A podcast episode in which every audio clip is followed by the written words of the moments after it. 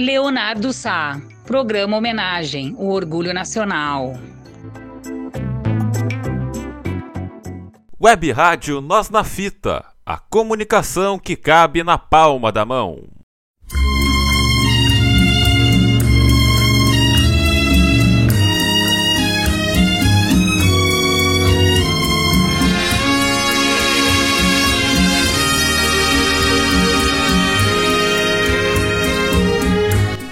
Olá, amigos da Web Rádio Nós na Fita, nossa NNF no ar. Mais um programa homenagem aqui na rádio, onde a comunicação cabe na palma da mão. E nesta semana, eu, Leonardo Sá, vou falar para vocês, para vocês sobre Vicentina de Paula Oliveira, mais conhecida como Dalva de Oliveira. Dalva de Oliveira nasceu no dia 5 de maio de 1917, em uma família humilde na cidade de Rio Claro, no interior de São Paulo.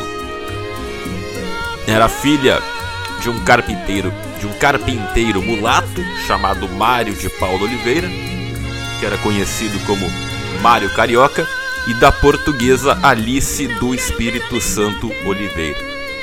Em 1935, entre os 17 e 18 anos, a Vicentina de Paula Oliveira mudou-se com a família para o Rio de Janeiro em busca de uma vida melhor. Frequentava o Cine Pátria, onde conheceu seu primeiro namorado, Erivelto Martins, que formava ao lado de Francisco Sena o duo Preto e Branco. Foi terminado o dueto e nascia o Trio de Ouro. Dalva, ah, ainda não era Dalva, né? A Vicentina e o Erivelto iniciaram um namoro em 1936, com um ano de namoro Dalva protagonizou um escândalo familiar, pois saiu de casa solteira para viver com o namorado ainda oficialmente casado. Os dois alugaram uma casa e iniciaram uma convivência conjugal. Erivelto ainda era casado no civil com a ex-esposa e a união deles só pôde ser regularizada em 1937, quando saiu o desquite dele. O matrimônio foi realizado somente no cartório e comemorado em um ritual de umbanda na praia, já que essa era a religião de Erivelto, embora Dalva fosse católica.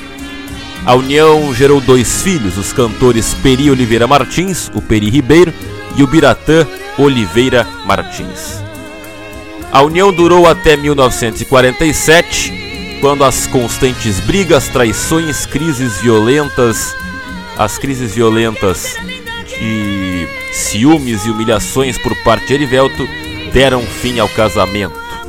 Matérias mentirosas que difamaram a moral de Dalva, alegando que ela traiu o marido e participava de festas imorais, foram publicadas por Erivelto com a ajuda do jornalista David ou Davi Nasser no Diário da Noite. Por ser cantora, sempre era apontada como detentora de moral duvidosa, e sua profissão pesou nas acusações mentirosas. Estes escândalos forjados fizeram com que o Conselho Tutelar mandasse Peri e o Biratã para um internato, alegando que a mãe não possuía uma boa conduta moral para criar os filhos, o que a fez entrar em desespero e depressão, aumentando as brigas entre o ex-casal. Os meninos só podiam visitar os pais em datas festivas e fins de semana e só poderiam sair de lá definitivamente com 18 anos. Dalva lutou muito pela guarda dos filhos e sofreu bastante por isso. Em 1949, Dalva e Erivelto oficializaram a separação, se desquitando porque na época ainda não existia o divórcio no Brasil.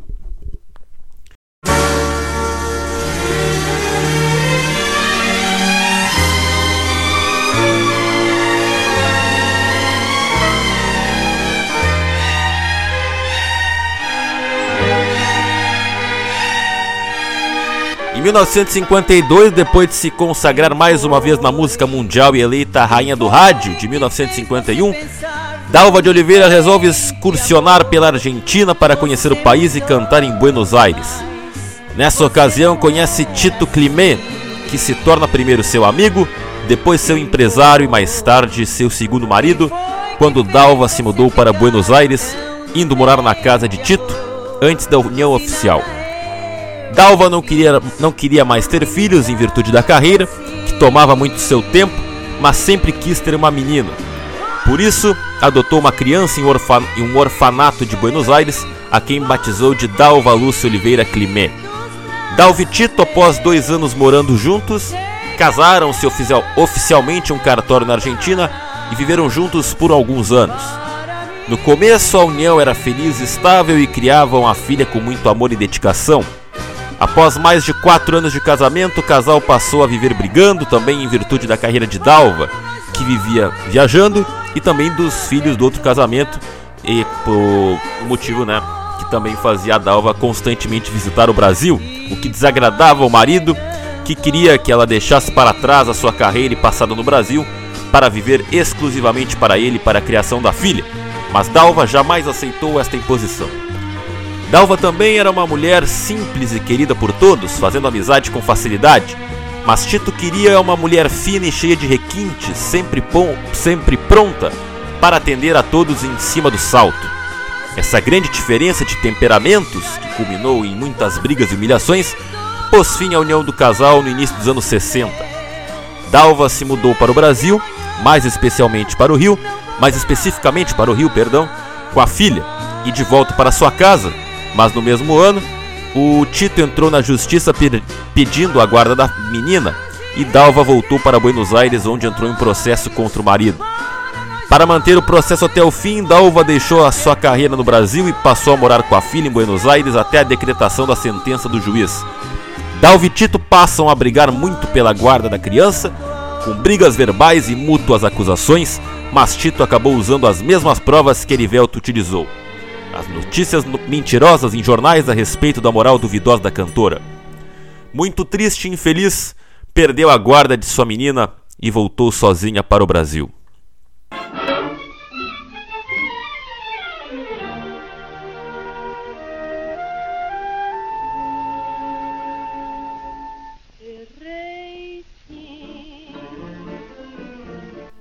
Dalva retomou a carreira fazendo mais sucesso do que nunca. Em 1963, já alguns anos separados, a separação oficial finalmente é concedida pelo juiz, já que casamento entre estrangeiros na época havia demora para protocolar o divórcio. Dalva de Oliveira volta a Buenos Aires para assinar os papéis e se divorcia de Tito, voltando logo em seguida para o Brasil. Seus pequenos momentos de felicidade ocorriam quando seus três filhos a visitavam nas férias escolares de janeiro iam visitar a mãe no Rio de Janeiro e passavam um mês com Dalva em sua mansão. A cantora cancelava todos os shows do mês para ficar com os filhos e seu desejo era poder viver com os três, sempre juntos, um sonho que não pôde realizar. Os anos se passaram. Dalva vivia sozinha em sua mansão e já havia se acostumado com a solidão. Para compensar a tristeza, passou a beber e fumar compulsivamente. Neste período, Teve alguns namorados, como cantores e atores, mas eram relacionamentos sem compromisso que duravam geralmente uma noite ou poucos meses, pois não queria se apegar a ninguém, pois não pretendia casar-se novamente, apenas viver a vida com homens que a atraíssem e nenhum deles havia despertado algo além de paixão momentânea. Também não tinha tempo de dedicar-se a um relacionamento, a um relacionamento, pois viajava o mundo em turnês musicais. Estava concentrada em sua carreira e fazendo mais sucesso ainda quando, sem estar à procura, ela conhece Manuel Nuno Carpinteiro, um homem 20 anos mais jovem, por quem se apaixonou perdidamente e com quem redescobriu o amor. Com poucos meses de namoro, ele foi morar na sua casa. Com alguns anos juntos, se casaram oficialmente e este foi o terceiro e último marido. Ao assumir o namoro, foi alvo de muitos preconceitos pela grande diferença de idade, mas Dalva não ouviu os outros e escutou a voz de seu coração, seguindo os passos da felicidade. Em 19 de agosto de 1965, Dalva e Manuel, que na época ainda era seu namorado há pouco tempo, sofreram um grave acidente. Ele dirigiu o veículo, onde acredita-se que havia ocorrido uma discussão por ciúmes e haviam bebido muito, quando Manuel perdeu o controle, atropelando e matando quatro pessoas. Dalva ficou em coma durante alguns dias, teve afundamento no maxilar esquerdo, bacia fraturada e ficou com uma marca na bochecha que, apesar de fazer várias cirurgias, nem, não foi possível voltar às suas feições anteriores. Manuel, pensando que Dalva havia morrido, disse que Dalva era quem dirigia, mas ao saber que ela estava bem, acabou confessando que realmente estava dirigindo o carro. Dalva se desesperou ao saber que havia morrido quatro pessoas, tendo que arcar com as indenizações aos, aos, familiares das vítimas, assim acumulando dívidas que foram dizimando seu patrimônio pouco a pouco.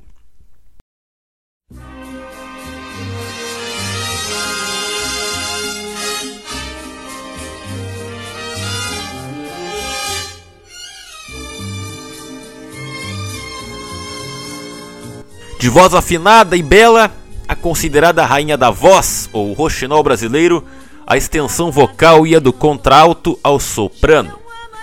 Em 1937, Dalva gravou junto com a dupla Preto e Branco o Batuque Itaquari e a marcha Ceci Peri, ambas do Príncipe Pretinho. O disco foi um sucesso, rendendo várias apresentações nas rádios. Foi César Ladeira em seu programa na rádio Mairink Veiga que pela primeira vez anunciou o trio de ouro. Em 1949, deixou o trio quando excursionavam pela Venezuela com a companhia de Dercy Gonçalves. Em 1950, a Dalva retomou a carreira solo, lançando os sambas Tudo Acabado e Olhos Verdes, né? Tudo Acabado, uma composição de Oswaldo Martins e o J.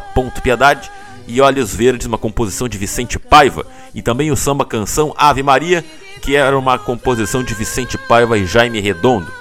Sendo que, né, Olhos Verdes e Ave Maria grandes foram grandes sucessos da Dalva de Oliveira. Em 1951, no ano seguinte, portanto, ela foi eleita rainha do rádio e excursionou pela Argentina, onde se apresentou na rádio El Mundo de Buenos Aires e aonde ela conheceu Tito Climé, que se tornou empresário e depois marido e pai da, da filha, né, da terceira filha. terceiro filho, a primeira mulher, a primeira menina né, da Dalva, como eu já tinha falado um pouquinho mais cedo no programa. Ainda em 1951, a Dalva filmou Maria da Praia, dirigido por Paulo Vanderlei, e também Milagre de Amor, dirigido por Moacir Fenelon. Na primeira versão do filme Branca de Neve e os Sete Anões, produzida pelos estúdios Disney em 1938, Dalva de Oliveira dublou os diálogos da personagem Branca de Neve. As canções foram interpretadas pela dubladora Maria Clara Tati Jacome, ou Jacome. A Dalva então realizou mais de 400 gravações e sua voz está em vários coros de discos de Carmen Miranda, Orlando Silva, Francisco Alves, Mário Reis, entre outros.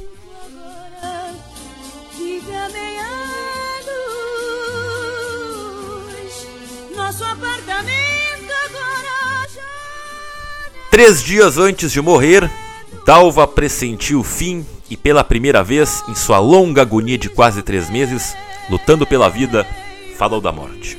Ela tinha um recado para sua melhor amiga, a cantora Dora Lopes, que a acompanhou ao hospital. Abre aspas. Quero ser vestida e maquiada como o povo se acostumou a me ver. Todos vão parar para me ver passando. Fecha aspas. Dalva de Oliveira morreu no dia 30 de agosto de 1972 na Casa de Saúde Arnaldo de Moraes, em Copacabana, na presença de seus filhos, Peri Ribeiro Billy e Gigi, vítima de uma hemorragia interna causada por um câncer esofágico. O corpo de Dalva de Oliveira está enterrado no cemitério Jardim da Saudade, na cidade do Rio de Janeiro.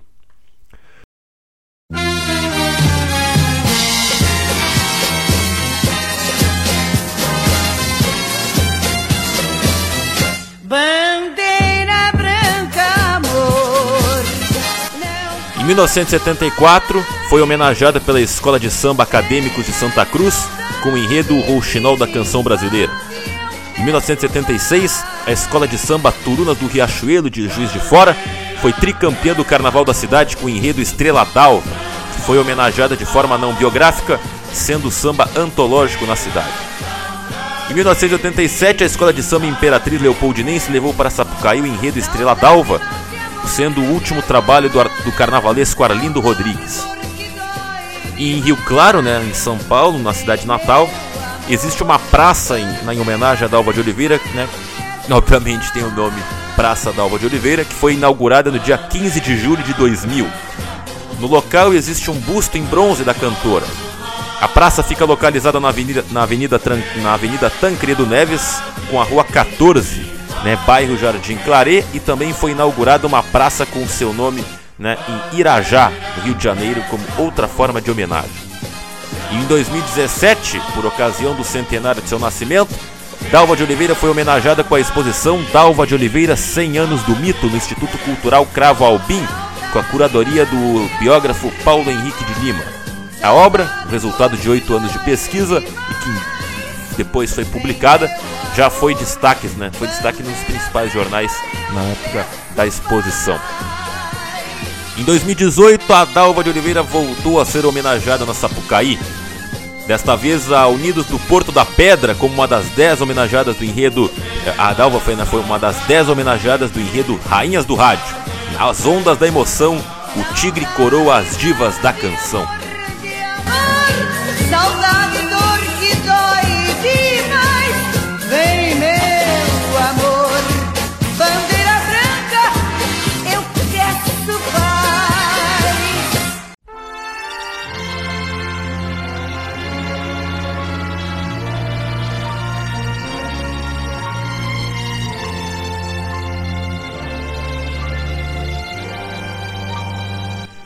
Marília Pera interpretou a cantora no musical A Estrela d'Alva em 1987 no Teatro João Caetano. Em 2002, o teatrólogo mineiro Pedro Paulo Cava produziu e dirigiu o espetáculo teatral Estrela d'Alva, cujo sucesso rendeu ao elenco de 16 atores viagens por diversas capitais brasileiras e cidades do interior de Minas Gerais, após quase dois anos em cartaz na capital mineira.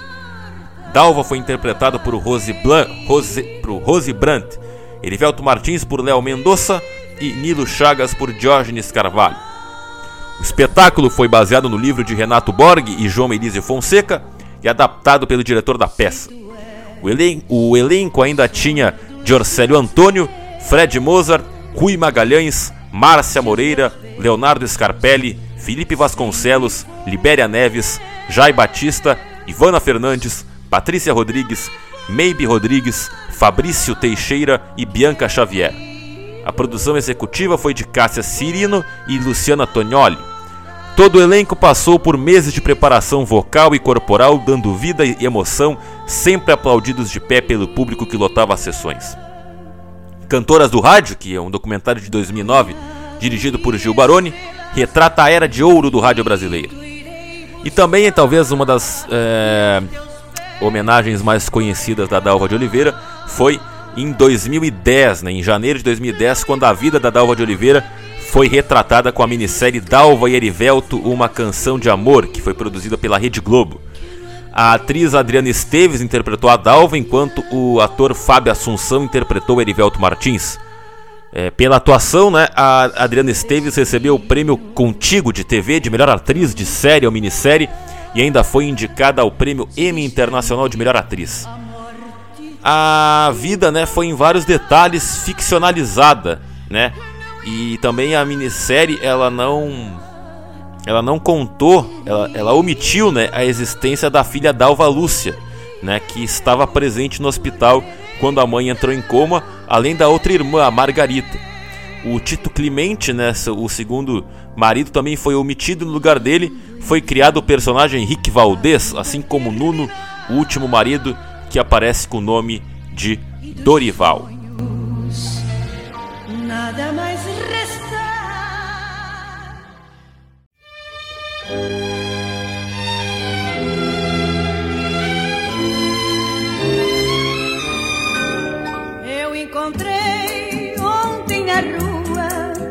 Então, Dalva de Oliveira é uma uma consagrada cantora e compositora brasileira de ascendência portuguesa que ainda hoje né, é considerada uma das mais importantes cantoras do Brasil e dona de uma voz poderosa, marcando época como intérprete na era do rádio, né, no, na voz do rádio, naquele grande momento ali entre os anos, as décadas de 40, 50 e 60, né? Rainha da voz do Rouxinol do Brasil.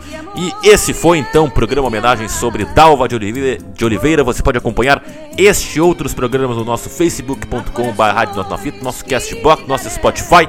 E siga-nos no nosso Instagram, no arroba web Rádio Nós na Fita. E também acompanhe pelo nosso site no www.webradionosnafita.minharadio.fm.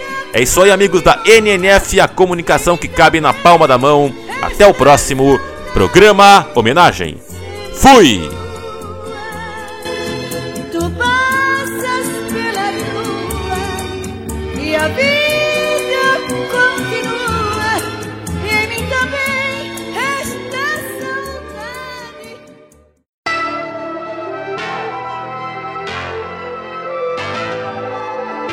O programa Homenagem é produzido pela equipe da Web Rádio Nós na Fita com a intenção de homenagear personalidades que, de forma positiva, deixaram seu nome na história da arte, cultura, esporte, ciências e outras áreas afins. Programa Homenagem. Reverência à referência. Web Rádio Nós na Fita, celeiro de craques.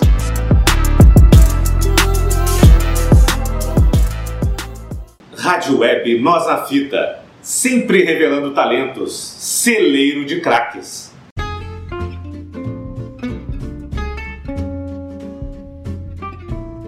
Web Rádio Nós na Fita, a rádio que não sai de moda.